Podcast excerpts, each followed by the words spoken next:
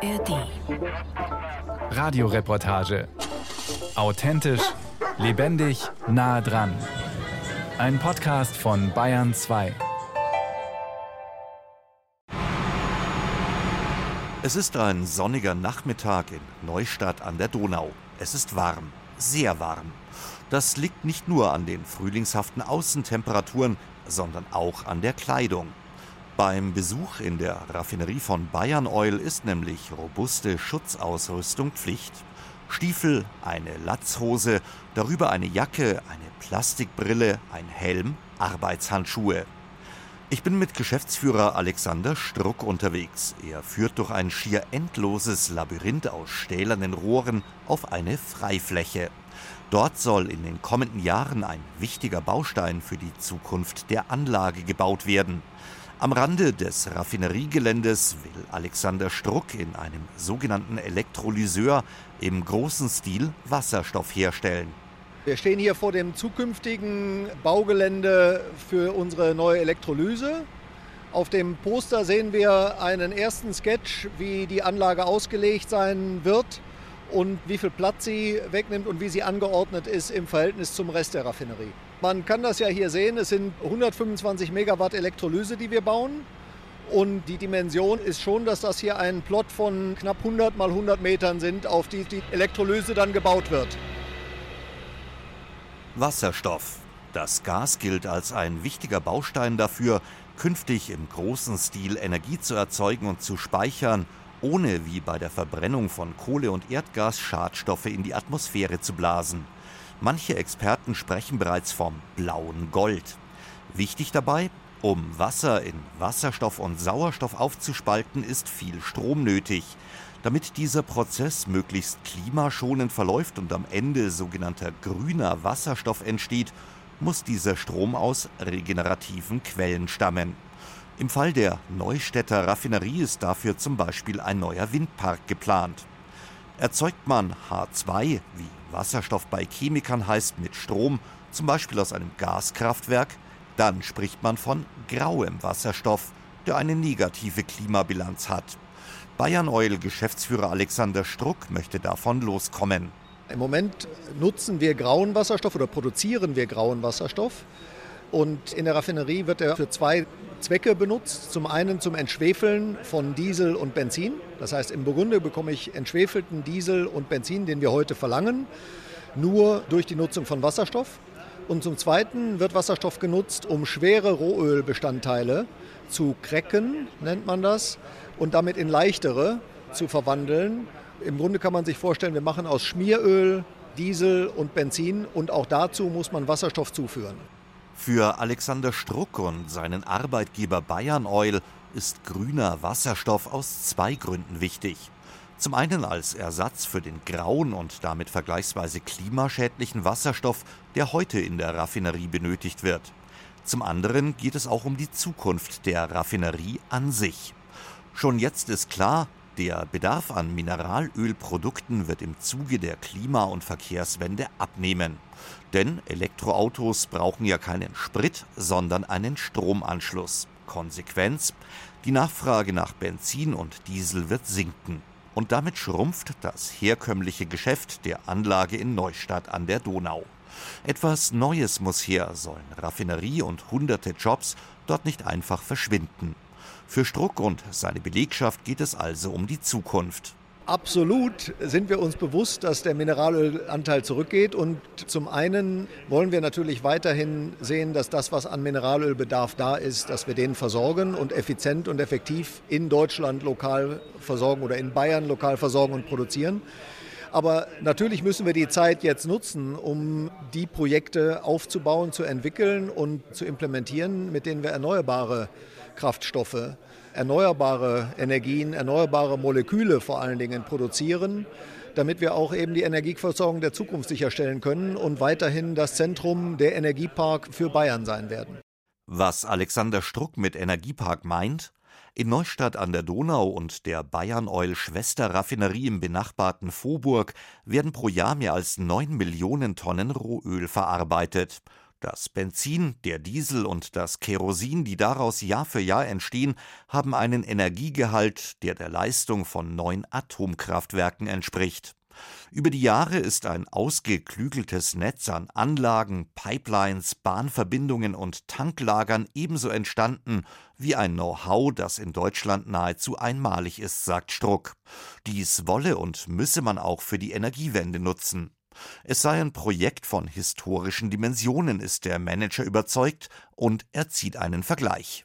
Zu der Zeit, als Anfang der 60er Jahre die Industrialisierung in Bayern vorangeschritten ist und ein wesentlicher Faktor dazu war die Gründung von fünf Raffinerien an der Donau im Ingolstädter Raum. Da hat man die Talpipeline gebaut, die aus Triest über die Alpen kommt und fünf Raffinerien versorgt und damit die Energieversorgung mit Mineralöl in Bayern sichergestellt hat.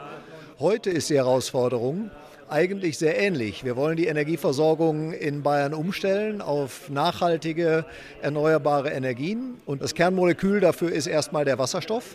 Und insofern möchten wir in demselben Raum als Raffinerie die Elektrolyse von Wasserstoff vorantreiben und gleichzeitig an ein Pipeline-Netz angeschlossen werden, das dann die Infrastruktur bietet, um eben auch die Kunden mit dem Wasserstoff zu versorgen.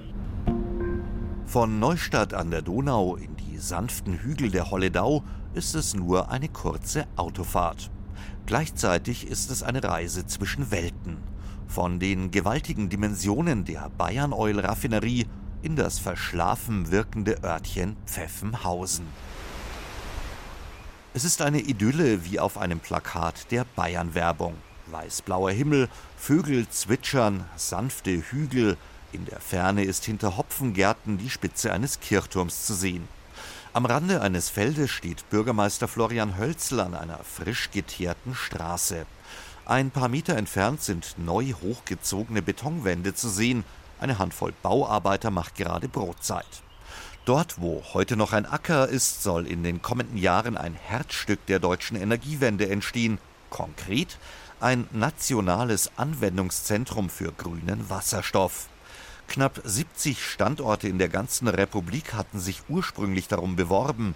Vor knapp eineinhalb Jahren erhielt dann Pfeffenhausen den Zuschlag.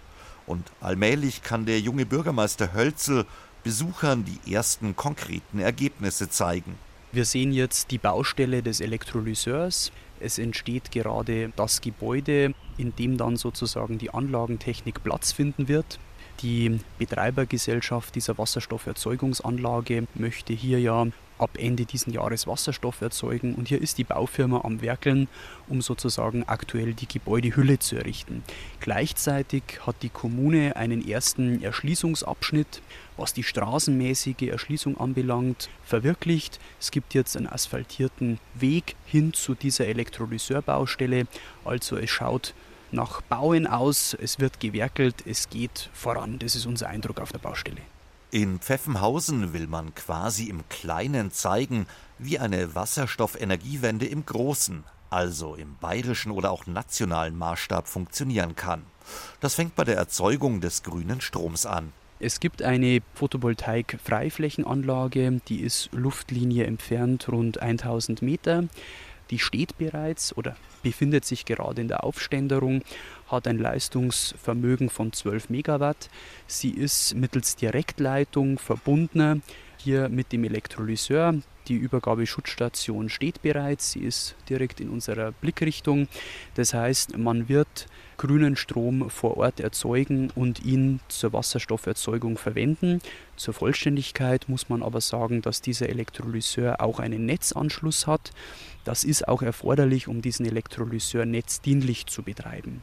Das heißt, wenn eben das Netz Strom braucht, dann kann dieser Elektrolyseur heruntergefahren werden, dann wird der vor Ort erzeugte grüne Strom eben am Elektrolyseur vorbeigeleitet, ins Netz geleitet, weil es den Bedarfen des Netzes entspricht.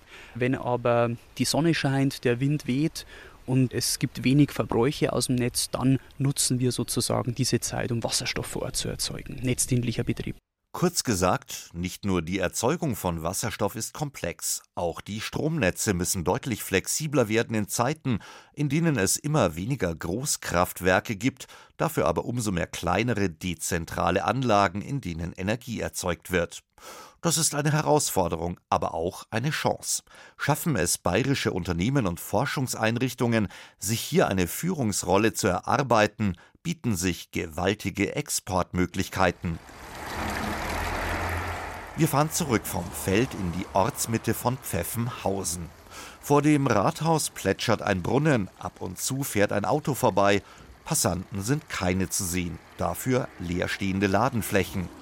Das müsse aber nicht heißen, dass die Gemeinde und das dortige Wasserstoffprojekt von der Außenwelt ignoriert werden. Ganz im Gegenteil.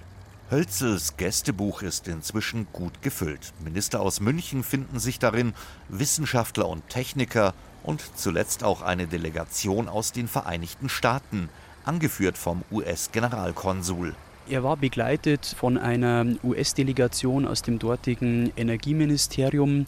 Dieses Technologieanwenderzentrum in Pfeffenhausen soll ja unter anderem auch zur Internationalisierung beitragen. Um es runterzubrechen, wir brauchen gemeinsame internationale Standards, zum Beispiel wenn es darum geht, wie eine Zapfpistole genormt sein soll. Die Zapfpistole an einer Wasserstofftankstelle muss auf der ganzen Welt gleich genormt sein.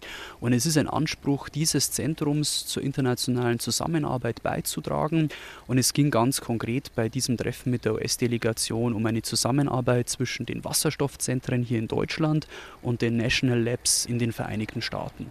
Für Hölzel bedeutet das Wasserstoffprojekt aber noch viel mehr als internationale Kontakte. Es geht auch um die Zukunft der Gemeinde, um das Dorfleben. Er deutet auf ein heruntergekommenes Gebäude direkt neben Marktbrunnen, Rathaus und Kirche.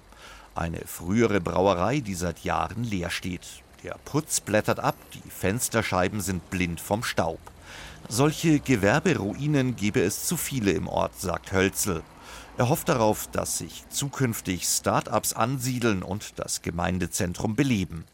Für Pfeffenhausen wäre Wasserstoff deswegen tatsächlich das sprichwörtliche blaue Gold. Wir sind schon nach wie vor euphorisch, aber wir bleiben mit beiden Beinen auf dem Boden der Tatsachen. Wir wissen, dass dieses Wasserstoffzentrum kurzfristig die innerörtlichen Probleme nicht lösen wird. Aber ich glaube, langfristig kann es auch bei uns im Ortskern zu einer Wiederbelebung führen. Von Pfeffenhausen aus fahre ich weiter nach München. In der Landeshauptstadt hat die VBW zu einem Kongress geladen, die Vereinigung der bayerischen Wirtschaft. Auch Hauptgeschäftsführer Bertram Brossard treibt das Thema Wasserstoff um. Ihn bewegt vor allem die Frage, wie man in Zukunft genügend grünen Wasserstoff in den Freistaat transportieren könnte, um das Ziel der Klimaneutralität zu erreichen. Denn eines gilt als sicher. Egal wie viele Photovoltaikanlagen und Windräder in den kommenden Jahren zwischen Berchtesgaden und Aschaffenburg errichtet werden, es wird nicht reichen, um Bayern aus eigener Kraft mit sauberem Strom und grünem Wasserstoff zu versorgen. Nein, wir waren auch in der Vergangenheit nicht energieautark, sondern wir waren eben über die Netze angeschlossen. Und wir werden es auch in Zukunft nicht sein. Wir müssen schon davon ausgehen, dass wir etwa 70 Prozent importieren müssen. Es geht um die Organisation des Anschlusses, um nichts anderes. Wir müssen aber auf der anderen Seite auch einen Teil bei uns in Bayern produzieren, aus zwei Gesichtspunkten. Die hohe Nachfrage kommt ja regional aus unseren Unternehmen. Insofern ist es nah am Abnehmer zu sein, auch von Vorteil. Und zweitens, wenn man selbst das bei sich nicht organisiert hat, kann man die Technologie durch die entsprechenden Patente auch nicht umsetzen. Also wir werden immer importieren. Wir werden aber auch ein hohes Maß an regionaler Wertschöpfung auf die Reihe bekommen müssen. Auch die Frage der Kosten steht bei der VBW-Konferenz im Mittelpunkt. Bisher ist grüner Wasserstoff um ein Vielfaches teurer als zum Beispiel Erdgas. Ändert sich daran nichts, wird es gerade für energieintensive Branchen, wie zum Beispiel die Chemiefirmen rund um Burghausen, schwer, am Standort Bayern zu überleben. Ihnen macht Professor Peter Felfer Hoffnung. Der Materialwissenschaftler von der Universität Erlangen geht davon aus, dass die Preise sinken, sobald die Produktion von grünem Wasserstoff hochgefahren wird. Da muss einfach die Massenfertigungskapazität aufgebaut werden. Momentan ist es wirklich eine Skalierungsgeschichte und vor allem auch ein Aufruf an die entsprechenden Firmen, die in den Maschinenbaubereichen unterwegs sind. Und die sind auch dran. Also wir sehen auch große Player in Bayern, wie beispielsweise Ina Scheffler jetzt bei uns im Raum, die entsprechend auch Joint Ventures anstoßen und auch da wirklich in die Produktion großflächig einsteigen. Für die hiesige Industrie könnte das Thema grüner Wasserstoff zu einem Exportschlager werden, ist Felfer überzeugt. Dabei gehe es weniger um den Wasserstoff an sich, aber um Technologien rund um dessen Erzeugung und Nutzung. Profitieren könnten also zum Beispiel Maschinenbauer, die entsprechende Patente halten.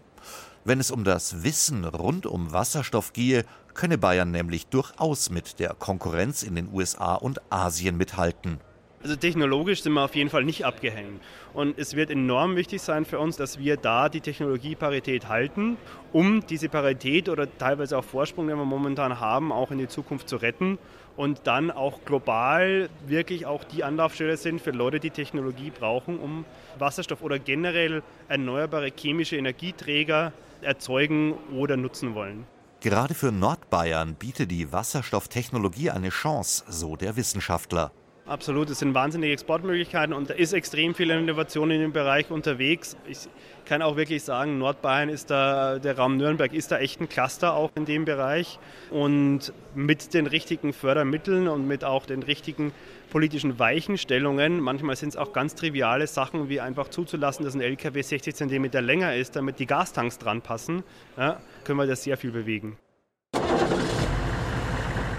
Nicht nur Raffinerien oder anderen energieintensiven Industrieunternehmen brennt das Thema Wasserstoff auf den Nägeln, sondern auch der Nutzfahrzeugbranche, wo es also um die Frage geht, welche Technologie für den Lastwagenantrieb gleichzeitig wirtschaftlich ist und große Reichweiten ermöglicht.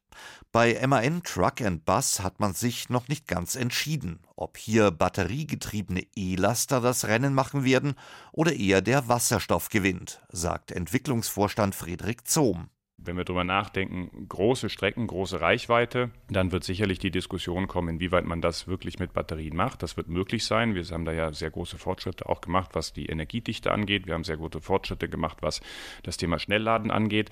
Aber hier wird sicherlich die Diskussion dann sein, inwieweit wasserstoffbasierte Systeme, Brennstoffzelle und oder Wasserstoffverbrenner Möglichkeiten geben, wirklich im herausfordernden Gelände und in langen Distanzen die Transportlösung of Choice zu sein. Aus Sicht des Lastwagenbauers gibt es zwei Möglichkeiten, Wasserstoff als Energieträger einzusetzen. Die erste ist, einen klassischen Verbrennungsmotor so umzurüsten, dass er nicht mehr Diesel oder Gas nutzt, sondern eben Wasserstoff. Hört sich einfach an, hat aber seine Tücken, wie MAN-Vorstand Zohm erklärt. Die Herausforderung ist erstmal die Tanktechnologie. Wasserstoff ist unser kleinstes Element und deshalb sehr flüchtig.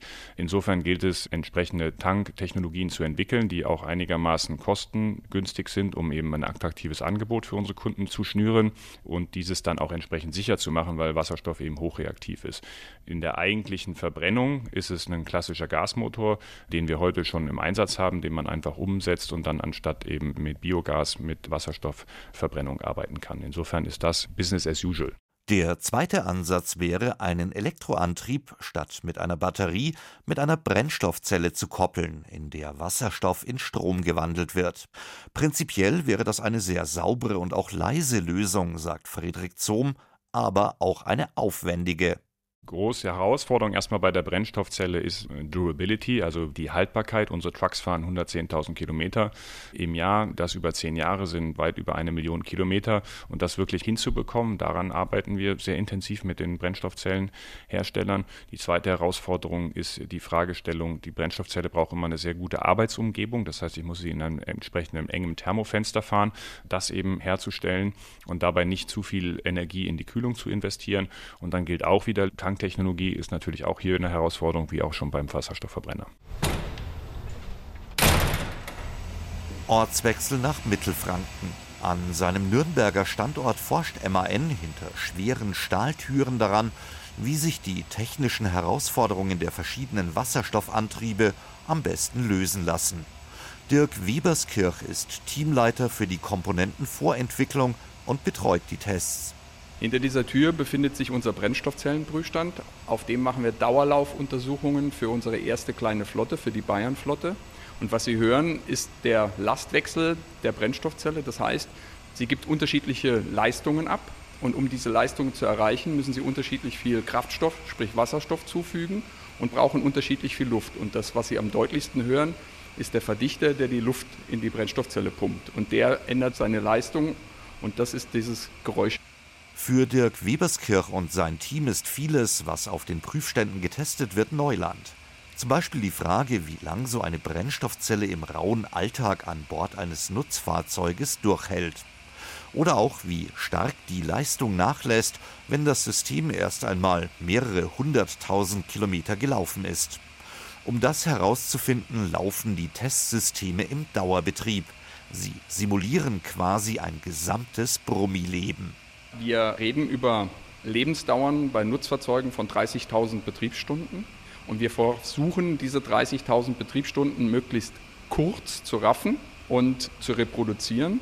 Wo wir da landen werden, wissen wir jetzt noch nicht, weil das Thema Brennstoffzellenentwicklung ist für uns neu. Aber es wird mehrere hundert Stunden auf jeden Fall betragen. Für MAN ist die große Niederlassung in der Nürnberger Vogelweierstraße von zentraler Bedeutung, sagt Standortleiter Ulrich Zimmer. Hier hat der Konzern in den vergangenen Jahren seine Antriebsforschung gebündelt, nachdem die Zukunft des Werkes zuvor immer wieder als unsicher gegolten hatte. Mit einer über hundertjährigen Historie gehört das Werk zu den traditionsreichsten Fabriken in Bayern mit einer wechselvollen Geschichte.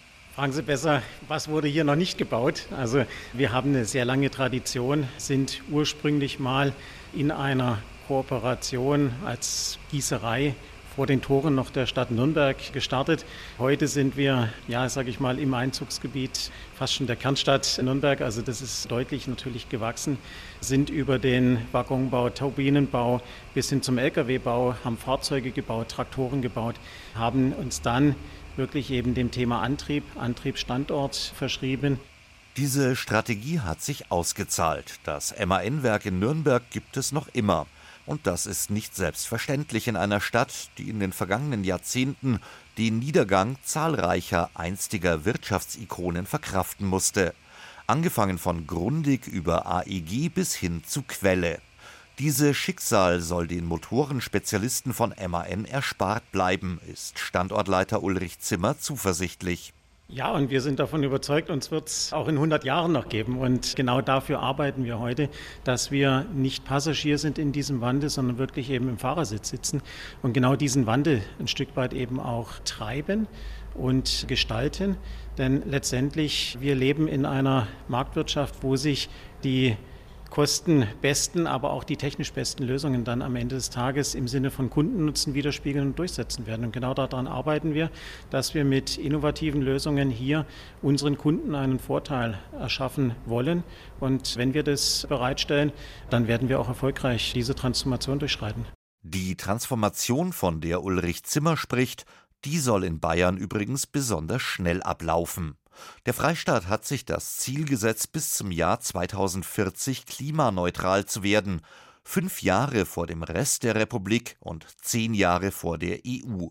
Damit das klappen kann, müssen viele Rädchen ineinander greifen. Eines davon soll auf jeden Fall die Nutzung von grünem Wasserstoff sein.